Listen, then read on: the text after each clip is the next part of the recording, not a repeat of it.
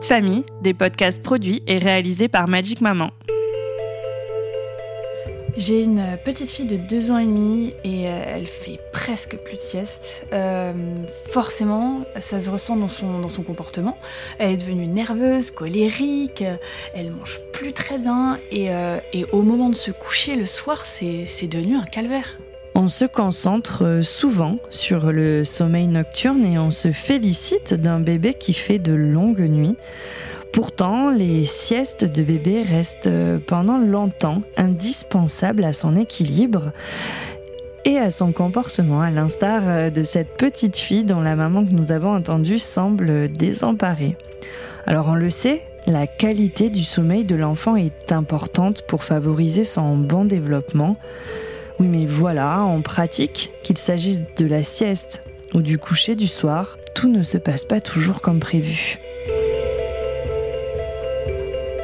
Vous écoutez le podcast Au dodo parce que ah, on mérite tous de dormir comme des bébés. Je suis Julie Caron et j'ai le plaisir d'échanger aujourd'hui avec notre experte Kelly Champineau. Bonjour Kelly. Bonjour Julie. Alors Kelly, on se retrouve à nouveau pour un nouvel épisode. Vous êtes consultante en sommeil, aussi maman, et vous intervenez en amont en général de l'arrivée de bébé pour donner des bonnes bases aux futurs parents, mais aussi en accompagnement euh, jusqu'aux 5 ans de l'enfant. Et donc avec vous, au cours de cinq épisodes euh, thématiques, nous allons parcourir euh, ces problématiques liées au sommeil des enfants. Et aujourd'hui, on se consacre à la question du sommeil de jour, à la question des siestes. Alors, est-ce que pour commencer, vous pouvez nous dire euh, ce qu'il est généralement attendu en termes de sieste en fonction de l'âge de l'enfant, parce que ça va évoluer Bien sûr. Alors, euh, ça, reste euh, un cadre général. Il faudra bien sûr, euh, pour chaque famille, l'envisager de façon très individuelle, mais ça permet de savoir un petit peu, voilà, si on est très déconnecté de ce cadre, il y a des mmh. questions à se poser. Et si on est dedans, c'est que tout va bien. Alors, euh, si on distingue les grandes périodes mhm. euh, pendant lesquelles euh, on va observer des changements au niveau du sommeil de jour, qui est clé, hein, rappelons-le, pour assurer une bonne, une bonne qualité de, sommeil de nuit. Alors on a, on a d'abord le 0-2 mois. La tranche 0-2 mois, c'est un sommeil qu'on caractérise d'ultradien, c'est-à-dire qu'il n'y a aucune différence entre le jour et la nuit. Donc là, c'est un peu la loterie. Mais si on se dit qu'un bébé dort en moyenne euh, dans cette tranche d'âge entre 16 et 20 heures, bah, ça ferait euh, moitié-moitié, 8-10 euh, heures la journée, 8-10 heures la nuit. Ensuite, entre 2 et 4 mois, les 8-10 heures vont déjà considérablement évoluer, notamment parce que l'horloge biologique de l'enfant va se mettre en place et donc il va y avoir un rythme circadien avec une vraie différence entre le jour et la nuit. Et donc là, on va avoir un sommeil de jour qui va passer de 8 à 10 heures à 5-6 heures environ. Et euh, la répartition du nombre de siestes va être très différente à cet âge-là d'un enfant à l'autre, puisque certains auront déjà une rythmicité qui s'organise autour de trois siestes, euh, et d'autres auront du mal à enchaîner les cycles, donc peut-être euh, feront beaucoup plus de siestes, 5, 6, 7 siestes dans la journée, mmh pour être capables d'avoisiner le même quota de sommeil euh, sur l'ensemble de ces siestes. Ok. Et puis ensuite, on migre vers la période, euh, je dirais 4-9 mois, où on est entre 2 et 3 siestes. La troisième sieste étant celle de fin de journée euh, qui disparaît aux alentours de 7, 8, 9 mois, pour avoisiner non plus 5 à 6 heures de sommeil de jour, mais 4 à 5 heures. Ok. Et puis, on migre ensuite vers la période 9-18 mois, où là, on passe à une à deux siestes en fonction des enfants, sachant que c'est celle du matin qui va disparaître, ne restera que celle du début d'après-midi. Mhm. Et celle-là, elle disparaît, alors généralement pas avant 15 mois, c'est un peu prématuré, mais il y a des exceptions. Et il y a des enfants qui garderont cette sieste du matin jusqu'à 18 mois. Et là, on va passer d'un sommeil de jour qui représentait environ 4 à 5 heures à un sommeil de jour qui va passer à 3-4 heures. Et puis, euh, au-delà de 18 mois, en général, on n'a plus qu'une seule sieste, celle de l'après-midi, qui devient euh, souvent un peu plus conséquente que quand il y avait encore la sieste du matin, donc qui fait généralement au début entre 2 et 3 heures, et qui va petit à petit diminuer en quantité pour disparaître vers 3, 4, 5 ans mhm. en fonction des enfants. Euh, je dirais jusqu'à 3 ans, elle me semble encore nécessaire. D'ailleurs, 90% des enfants font encore la sieste à l'âge de 3 ans. Ça tombe à la moitié à l'âge de 4 ans. Et il n'y a plus que 5% des enfants qui la font à l'âge de 5 ans.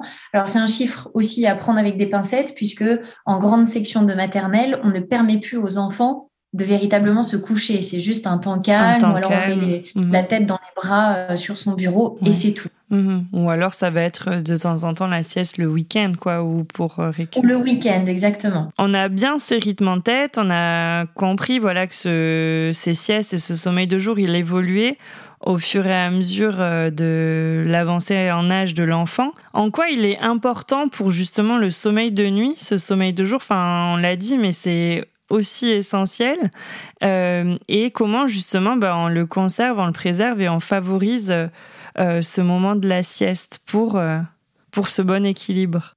Alors il y a un dicton qui dit plus il dort, mieux il dort. C'est vraiment cette notion de cercle vertueux où si l'enfant a un bon quota de sommeil de jour, eh bien il va être stable émotionnellement, les temps d'éveil, euh, il va pouvoir les exploiter à fond, il va pouvoir être dans une interaction euh, optimale euh, avec son environnement, avec, avec sa nounou, avec son référent, avec ses parents.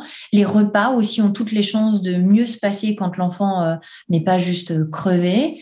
et ça va permettre aussi au système hormonal de fonctionner correctement et notamment il y a un tunnel entre 18h et 20h où on va avoir un début de sécrétion de mélatonine, l'hormone du sommeil, mhm. euh, qui va aller de pair avec une baisse de la température corporelle et les deux vont euh, être des, conditions un peu sine qua non pour favoriser l'endormissement. Un enfant qui n'aurait pas eu son quota, bah, il y a des chances que, euh, parce que euh, c'est aussi des enfants euh, qui vont être plus irritables, plus grognons, qui vont être amenés à pleurer, qui peuvent aussi sécréter du cortisol, qui est l'hormone un peu liée au stress, mais qui est aussi l'hormone de l'éveil, et qui du coup pourrait contrarier les plans on comprend bien, hein, pour permettre à l'enfant de s'endormir. Et du coup, oui, parce qu'on peut avoir tendance à se dire quand son enfant a du mal à dormir la nuit ou qu'il se réveille, etc., à se dire bon ben il faut qu'il dorme moins la journée parce que sinon il va jamais s'endormir ce soir, il va jamais, on va jamais réussir à, à le coucher. Donc ça c'est faux en fait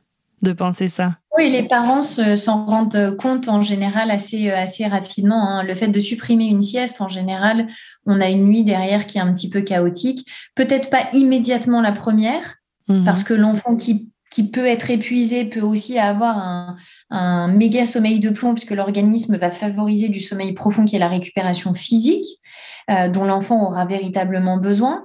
Euh, mais en tout cas, si je le faisais de façon euh, continue, durable dans le temps, alors pour sûr, j'observerais une dégradation de la qualité de la qualité de, nuit, mmh tout comme le fait d'envisager aussi de coucher son enfant plus tard. Eh bien, malheureusement, en tout cas euh, jusqu'à jusqu'à 5-6 ans, ça ne génère pas une grasse matinée. Donc coucher l'enfant plus tard, euh, il se réveille généralement à la même heure, voire même un peu plus tôt. C'est dire en fait l'incidence euh, que ça a sur l'enchaînement des cycles et la qualité du sommeil. Et, et, donc, ben, justement, comment on va favoriser et choyer ce, ce, sommeil de jour pour, euh, pour, pour l'enfant alors? Qu'est-ce qu'on peut mettre en place? Alors pour le tout petit, quand on est encore sur un sommeil ultradien et qu'on est encore dans les premiers mois, là, le 0-4 mois, euh, l'enfant a besoin de retrouver tout ou partie des conditions de vie in utero. Donc, on va euh, utiliser à fond le bercement, la succion, la proximité, le fait de le contenir, pourquoi pas via de l'emmaillotage, le portage, tout ce qui euh, fait partie des, techniques de maternage proximal, vont extrêmement rassurer l'enfant, l'apaiser.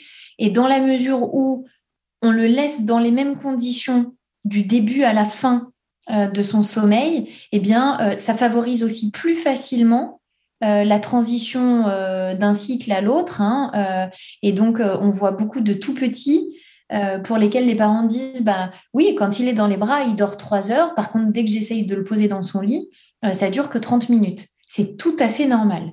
Donc, ne cherchez pas à le poser. il n'est pas encore question de mettre en place de l'autonomie à cet âge-là, mmh juste de favoriser un peu la transition entre la vie intra-utérine et la vie extra-utérine. Au-delà, eh bien, il va être déjà temps de travailler un petit rituel de sieste qui va ancrer vraiment des points de repère tout au long de la journée, qui va rendre les choses un petit peu prévisibles. la routine, elle a aussi comme objectif de, créer un petit sas pendant mhm. lequel l'enfant va euh, euh, réduire son niveau d'activité, son niveau d'interaction, être dans un environnement euh, plus calme, moins lumineux, et donc va commencer aussi à se préparer au sommeil. Donc un petit rituel de sieste, mhm. un environnement de sieste qui doit être propice. Donc si on a un enfant qui est sensible à, au bruit à l'environnement extérieur et qu'on vit peut-être euh, dans euh, un environnement assez bruyant, bah peut-être que je vais lui proposer des bruits blancs en continu pour masquer un petit peu cet environnement-là euh, et pour lui permettre de à la fois de s'endormir paisiblement, mais de transiter aussi d'un cycle à l'autre plus facilement. Mhm. Et les bruits blancs, juste pour, parce que tout le monde peut-être a pas en tête, ça peut être, il y a des bruits, c'est quoi exactement? Bah, Ça peut être battement de cœur, euh, les bruits. Euh, euh, alors, bruit blanc, ça peut être aussi sèche-cheveux, mmh. machine à laver, les bruits de liquide, la pluie. Mmh. les bruits continus un peu. Enfin. Mmh. bruits continus et qui font souvent aussi écho au flux sanguin que le bébé entendait in utero, bah, au battement de cœur de la maman. voilà. Et c'est très différent que de mettre une, une berceuse, une comptine en continu. Euh, qui va maintenir quand même le cerveau dans un état un peu de vigilance euh, et qui va l'empêcher un petit peu de plonger dans des phases de sommeil euh, profond. Donc la récupération physique se fera moins bien. donc il y a, cette notion de, de, bruit d'environnement, de, musique, d'environnement. il y a aussi la notion de la luminosité. Hein, parce qu'on parle beaucoup, mm. pour permettre à l'horloge biologique de se mettre en place euh, et euh, d'avoir ce rythme circadien euh, qui différencie le jour et la nuit, de faire dormir en plein jour son enfant, c'est vrai, mais on ne dit pas quand est-ce que ça s'arrête. Ouais, Comme l'horloge biologique, elle est en place à deux mois, et eh bien à partir de ce moment-là, la lumière, elle impacte l'organisme du tout petit, tout comme elle nous impacte nous. D'accord. Et je dis souvent aux parents, si vous essayez de faire la sieste, même très fatigué, en plein jour, c'est quand même compliqué. Plus difficile, hein ouais. Euh, eh bien, c'est exactement pareil pour l'enfant. Donc, ce qu'on va favoriser, c'est plutôt une bonne pénombre. Mais là encore, il y a des différences parce qu'il y a des enfants, de par leur tempérament, qui sont extrêmement sensibles à la, à la moindre lumière, mhm. euh, même un petit rayon lumineux, et qui sont aussi extrêmement curieux et qui vont être en fait euh, stimulés par tout ce qu'il peut y avoir dans leur chambre, juste visuellement, même si ça fait pas de bruit. Donc ceux-là, bah, ça sera peut-être aussi euh, intéressant d'essayer le noir total, y compris pour la sieste, mmh. pour leur permettre de s'endormir soit plus facilement, soit d'avoir une durée de sieste plus longue. Après, euh, le fait de proposer euh, des heures régulières de sommeil, eh bien, l'horloge biologique qui contrôle toutes ces fonctions biologiques importantes au niveau de l'alimentation, de la digestion, du sommeil, la, des connexions euh, neurologiques, etc. Euh, elle a besoin de cette régularité parce qu'elle va préparer le corps aussi euh, toujours à la même heure pour pouvoir dormir. Donc ça vaut aussi pour les siestes parce qu'on peut avoir tendance à se dire ok je le couche tous les soirs à la même heure mais tant qu'il fait des siestes les, siestes aussi elles ont besoin d'être à des rythmes à peu près enfin à des rythmes réguliers. Tout à fait c'est exactement ça. la rythmicité des siestes, elle est extrêmement importante. Et si on a un doute, on peut se référer bien sûr aux signes de fatigue de son enfant. Mhm. On peut se référer au temps d'éveil théorique qu'on communique euh, largement euh, et qu'on peut trouver sur les réseaux sociaux. On peut aussi se fier euh, aux fenêtres physiologiques qui correspondent un peu à l'évolution hormonale du cortisol tout au long de la journée, en se disant, voilà, il y a un créneau le matin qui généralement est entre 8h et 9h un autre en tout début d'après-midi vers midi 13h et puis un autre en fin de journée vers 16-17 h qui sont plutôt des moments propices pour la sieste. Donc les trois combinés, en général, j'y arrive. Mais rien de mieux pour le customiser vraiment, euh, l'individualiser, que de prendre des notes sur une dizaine ou quinzaine de jours pour vraiment avoir des tendances qui se dessinent très clairement, eh bien, je vais noter à quel moment mon enfant se réveille le matin et à partir de quand j'ai commencé à avoir les tout premiers signes de fatigue avant la première sieste. Et je fais pareil pour la sieste de l'après-midi et éventuellement quand il y en a encore une autre pour la sieste de fin de journée. Et je vais voir que ce temps d'éveil, bah, peut-être qu'il est, euh, d'une heure vingt certains jours, une heure quarante-cinq d'autres. Et puis après, je peux faire une moyenne et me dire, OK, entre le réveil du matin et la sieste du matin, il se passe généralement une heure et demie. Et, euh, et justement, ça enchaîne bien. Est-ce que la question que je voulais vous poser, c'est que bah, prendre ces notes, ça permet voilà de de d'y voir plus clair euh, sur euh, le comportement de son enfant et euh, comment on arrive à savoir tout à l'heure, on disait que les, le nombre et la durée des siestes, elles évoluaient. Comment on sait que là, on arrive à une phase où ben il y a une sieste qui va sauter justement? Comment on, peut au début, on peut avoir peur de se dire ben là, je le couche, je le couche pas. Est-ce que je dois le forcer à se mettre au lit, même si je vois qu'il est pas. Enfin voilà, comment on sait que c'est le bon moment? Alors quand c'est la sieste de fin de journée, en général, euh, on, a, on a un enfant qui oppose beaucoup de résistance ou qui la fait de plus en plus tardive, à tel point qu'on se pose la question, ouais, mais là, euh, il est 18h, 18h30, généralement mm. je le couche vers 19h, 19h30, ça fait pas de sens. Oui, hein. bien sûr. Pour cette dernière sieste, quand ça commence à devenir compliqué alors que ça l'était pas, et que euh, la sieste ne démarre pas avant 17h30, on peut se dire qu'il sera préférable d'être plutôt dans une démarche d'anticipation du repas, du bain et du petit rituel du coucher pour permettre à l'enfant de se coucher euh, très tôt et mhm. peut-être même un peu avant 19h, le temps de la transition, plutôt que de proposer une dernière sieste. Hein. Parfois, c'est même préférable de voilà d'avoir vraiment une action dessus plutôt que de laisser les choses dériver et d'avoir une sieste qui devient très très tardive. Ensuite, quand il s'agit de la suppression de celle du matin, bah, il y a plusieurs choses qui peuvent me mettre la puce à l'oreille. Euh, quand je dépose mon enfant dans son lit, alors ça c'est pour ceux qui ont un tempérament plutôt euh, facile, plutôt cool, et qu'en en fait ils passent la quasi-totalité de la sieste à jouer euh, tranquillement, à gazouiller, etc., mais ne s'endort pas. Ça c'est un cas de figure. Un autre cas de figure, c'est bah, cette sieste du matin qui intervient, mais qui intervient de plus en plus tard. Et on voit bien aussi que ça a une répercussion directe sur la sieste de l'après-midi qui elle-même ne peut plus intervenir plutôt en début d'après-midi, mais qui va être décalée dans le temps, qui va intervenir tard et qui peut avoir une incidence sur l'endormissement du soir. Oui, bien sûr.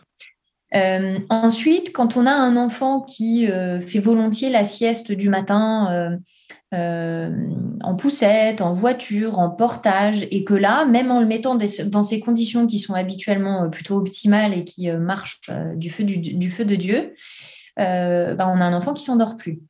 Mm. Après, on peut aussi avoir une diminution très significative de la sieste du matin jusqu'à ce qu'elle fasse même plus le temps d'un cycle. C'est-à-dire que quand on est à l'âge d'avoir deux siestes, en général, le cycle dure en moyenne une heure. OK. Hein, entre 50 et 70 minutes.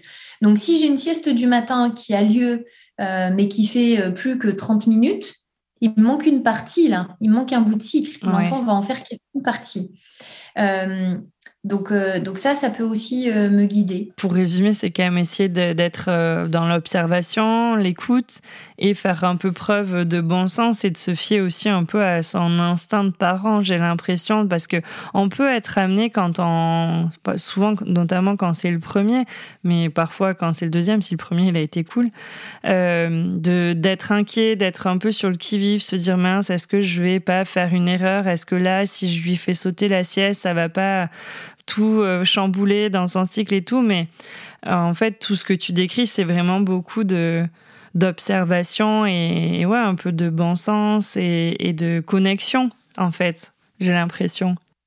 Ouais, et puis j'ai envie de dire, moi je dis souvent aux parents, mais faites vos erreurs. C'est-à-dire que si euh, vous avez un doute et que vous avez envie de le coucher euh, pour la dernière sieste à 18h30 parce que vous vous demandez comment ça va se passer, bah vous verrez bien en plus comment mm. ça va se passer. et c'est comme ça aussi qu'on apprend. et que derrière, bah, on comprend pourquoi il est important plutôt de ne pas proposer cette dernière sieste et d'anticiper pour le, le faire manger. Euh, mais pour le faire partir pour sa nuit, peut-être à 18h45 pour le coup. Mm. Hein. ouais, bien sûr. Donc l'observation et l'expérience ça fait partie de l'apprentissage et, et, ça permet de convaincre aussi les parents du bien fondé de, de garder une sieste ou de la supprimer ou de la mmh. raccourcir parfois. Oui, ouais, par l'expérience, bien sûr. donc tout à l'heure, tu disais que les siestes, elles perdurent euh, même enfin voilà en âge scolaire. Euh, que faire si son enfant refuse après euh, deux ans ses siestes? Est-ce que elles sont vraiment indispensables dans cette tranche d'âge, donc de 2 à 4, ou bah, ça va vraiment dépendre du tempérament de l'enfant? Alors pour moi, la sieste de l'après-midi, même si elle n'est pas très longue, elle est encore indispensable jusqu'à 3 ans. Mmh trois 3 ans, 3 ans et demi, ça me semble vraiment très prématuré euh, pour un enfant de la supprimer avant. Maintenant, je vais mettre plein de bémols. Euh, notamment si un enfant ne fait plus du tout la sieste de l'après-midi, euh, n'a pas un comportement de pile électrique ni d'irritabilité plus plus plus donc mmh. et très stable émotionnellement, que les repas se passent bien, que les temps d'éveil euh, aussi, que la nuit, il n'y a aucune difficulté pour s'endormir, que la nuit se passe bien et qu'il y a euh, un bon quota de sommeil euh, de 11 à 12 heures la nuit, et que le lendemain matin, l'enfant se réveille de bonne humeur et on est reparti pour la journée, j'ai envie de dire, là, j'ai tous les indicateurs qui sont ouverts et qui mmh. laissent penser que euh, c'est OK. Oui, hein. bien sûr. Généralement, c'est pas le cas. C'est-à-dire qu'on a une suppression prématurée, on a quand même une répercussion quelque part. C'est ça. Pour autant, j'entends bien que c'est pas euh, que c'est pas facile. Donc, il y a, euh, parce qu'il y a certains enfants qui ont vraiment du mal à lâcher prise. Euh, quand il y a aussi une entrée à l'école en petite section, il se passe tellement de choses, les journées sont plus longues, la collectivité est plus importante que quand on est euh, un peu plus coucouné euh, à la crèche ou chez nous. nous. on manque aussi un petit peu de, temps qualitatif avec les parents. Et eh bien mhm. le week-end, si ça intervient en tout cas que le week-end, c'est vrai que l'enfant, il veut rien rater. Donc, euh, il veut tout mm. sauf aller à la sieste pour être, euh, être séparé. Donc, dans ces cas-là, bah, il y a peut-être des options euh, intermédiaires comme créer juste un temps de repos, mais avec une baisse de la luminosité, peut-être mm. des petites histoires ou des, euh, des petites choses un peu euh, comme une séance de sophrologie qu'on peut faire d'ailleurs avec l'enfant. On peut aussi peut-être accepter de rester près de lui que pour les temps de sieste, si ça ne dérive pas après pour le soir et si c'est OK pour l'ensemble de la famille. Peut-être qu'on peut dormir avec lui, en profiter nous-mêmes pour un, petit test. Ça, ça parlera, je, crois, à des parents. Il faut ouvrir, ces possibilités-là parce que la sieste est importante mais les parents le sentent bien quand euh, elle a été supprimée, mais que les enfants en ont encore besoin. Mmh et voilà, trouver, euh, trouver ces options euh, qui euh, nécessitent parfois de faire ce pas de côté vis-à-vis de l'autonomie et qui sont essentielles pour essayer au moins de compenser à la maison que l'enfant pourrait dormir. Et, à l'inverse, ça peut arriver, un enfant qui, a une tendance à faire des vraiment très très longues siestes, euh, est-ce que ça, peut gêner son, sommeil par ailleurs? Est-ce qu'à un moment, faut le réveiller quand on voit que de lui-même, euh, ben, il se lève pas après, je sais pas, 3 heures, 4 heures de sieste Est-ce qu'à un moment, il faut qu'on intervienne ou bon, ben, on le laisse dormir? Alors, si on a affaire à un gros dormeur, en général, la grosse sieste, elle va de pair avec une grosse nuit de 12 mmh. à 13 heures. Mmh. Si on est dans ce cas de figure, et que l'équilibre est plutôt bien trouvé au niveau des horaires. c'est tout bénef. Il n'y a pas de raison euh, de réveiller son enfant. Mhm. J'ai été dans ce cas de figure avec mon deuxième enfant. D'accord. Qui dormait euh, quasiment 13 heures la nuit et qui faisait effectivement euh, à 3 ans 3 heures de sieste. Ok. en général, il diminue de façon très progressive et il garde d'ailleurs assez tardivement la sieste de l'après-midi. Mhm. Maintenant, il y a un cas de figure où bah, en faisant des grosses siestes comme ça, on a des endormissements qui peuvent être de plus en plus tardifs. C'est le premier cas de figure. Mhm. Ou alors l'enfant s'endort à une heure qui reste raisonnable et à peu près proche de ce qu'il fait d'habitude, mais à une phase de réveil la nuit en mode insomnie qui peut durer chez certains enfants une heure, deux heures, ah trois heures. Et donc, dans les deux cas de figure de l'endormissement euh, de plus en plus tardif ou d'insomnie en plein milieu de la nuit, euh, je vais pas, je vais pas forcément supprimer euh, la sieste ou une des siestes, il y en a plusieurs. Mais par contre, je vais commencer à essayer de la réduire, peut-être par tranche de 15 minutes mhm. ou peut-être un petit peu plus. Là, ça, sera envisagé au cas par cas pour voir comment j'arrive à rééquilibrer. Parce que je peux avoir un trop plein de sommeil de jour qui entraîne une nuit plus petite que ce qu'elle ne devrait être. Sauf que comme la nuit est plus petite et que ça remplit pas exactement les mêmes fonctions, bah, l'enfant se mhm. réveille avec quand même euh, un déficit de sommeil. Du coup, il va recompenser sur la journée et rebelote. Ah oui, c'est ça. C'est un, là, pour c'est le cercle-là, je suis obligée de couper la sieste un petit peu pour générer plus de sommeil de nuit et que les choses se rééquilibrent entre les deux. Et il y a un autre cas de figure aussi où justement, que ce soit soit bah, pendant les vacances ou les week-ends, justement, parce que on a... Euh, une activité prévue, euh, des, je sais pas, de la famille qui passe, etc., où on va un peu venir contrarier parce qu'on n'est pas dans notre euh, rythme habituel, ou en vacances parce que euh, bon, on se couche plus tard, les parents aussi, etc. Est-ce que justement, bah, comment on, on adapte ces siestes? Est-ce que c'est, enfin, il faut maintenir euh, ce rythme, sinon l'enfant, si c'est une fois, est-ce que c'est grave? Si c'est tous les week-ends, est-ce que c'est plus problématique? Alors, si c'est euh, ponctuel, c'est pas grave. Hein. Il est préférable que les parents lâchent prise et passent un bon moment. Euh, plutôt de se mettre la rate au courbouillon et d'essayer coûte que coûte de passer trois heures à essayer d'endormir son enfant et que ça fonctionne pas. Maintenant, si c'est quelque chose de répété, oui, ça peut avoir une incidence forcément. Euh, parce que ça vient un petit peu casser le rythme. Et euh, je dis toujours aux parents, les besoins de votre enfant le week-end ne sont pas différents de ceux de la semaine. Donc, si on a un rythme qui est complètement déconnecté ou des suppressions de sieste, c'est compliqué. Vous risquez de le payer. Euh, donc, voilà, sans se mettre trop de pression, je dirais, essayez peut-être pas de faire dormir l'enfant dans un lit à tout prix, mais trouver des solutions euh, bis, des stratégies secondaires euh, de, euh, de poussettes, de voitures, de faire les trajets, si l'enfant s'endort bien en voiture, bah, sur un temps de sieste, le temps d'aller chez les copains, dans la famille ou sur le lieu du week-end. essayer le portage, mais essayer de mettre l'enfant quand même dans des conditions optimales et de respecter les horaires. Parce que sinon, on va dérégler l'horloge biologique.